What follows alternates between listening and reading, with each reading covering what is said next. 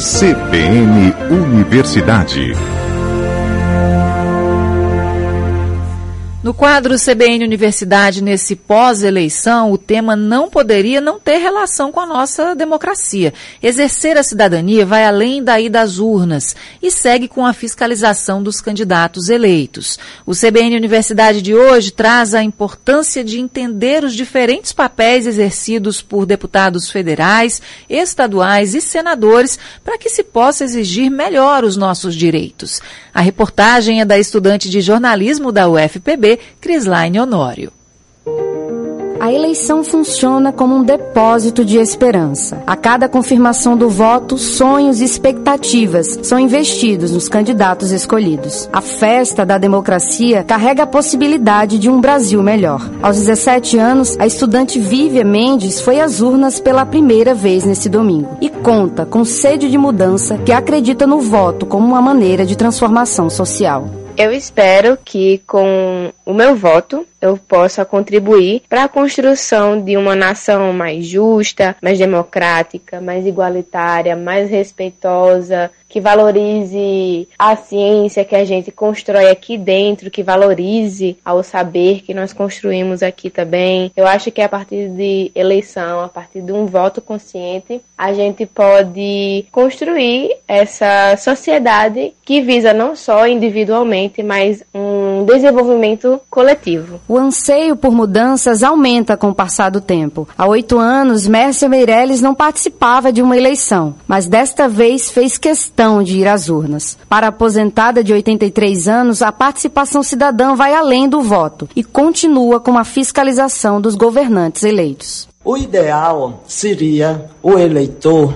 fiscalizar o dia a dia do seu candidato no Congresso, nas assembleias, nas prefeituras, porque não adianta só a gente ficar reclamando. Então, se a gente reclama é porque não não soubemos votar corretamente. Mas para cobrar é necessário entender o papel de cada parlamentar. Nesta eleição escolhemos 27 novos senadores. Eu vou te contar rapidinho o que eles fazem. Os senadores representam as unidades federativas, os estados. Cada estado tem três senadores e eles são responsáveis por monitorar as ações do presidente da República e de seus ministros, por aprovar nomes indicados ao Supremo Tribunal Federal, designar o Procurador-Geral da República e os presidentes e diretores do Banco Central. Já os deputados federais podem criar leis ou alterar as que já existem. Eles representam o povo e são 513 no total. Os deputados estaduais estão ligados à esfera dos estados. Na Paraíba são 36. Eles têm a função de supervisionar as ações do governador e julgar as contas prestadas pelo governo estadual.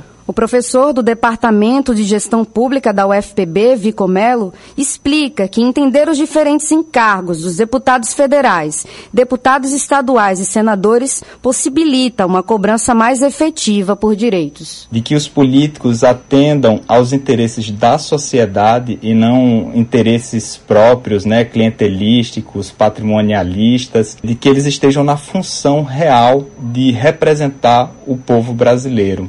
Essa fiscalização pode acontecer de diversas formas. Uma delas é o acesso à informação. Para isso, o cidadão pode acessar os portais da transparência no site do Senado, da Câmara de Deputados e da Assembleia Legislativa da Paraíba. Outra forma é através da ouvidoria das instituições. Além disso, o cidadão pode agir de modo coletivo, com a participação em organizações. É o que afirma a pesquisadora em comunicação e cidadania, Glória Rabai. Eu diria que cabe a organização organização coletiva, através de sindicatos, associações, grupos, manter a fiscalização, monitorar a ação dessas pessoas eleitas e cobrar coerência com as promessas de campanha e com as necessidades do povo. Reportagem Crislaine Honório. Produção Luiz Filho. A edição é de Marcos Pack e a direção é da professora Patrícia Monteiro.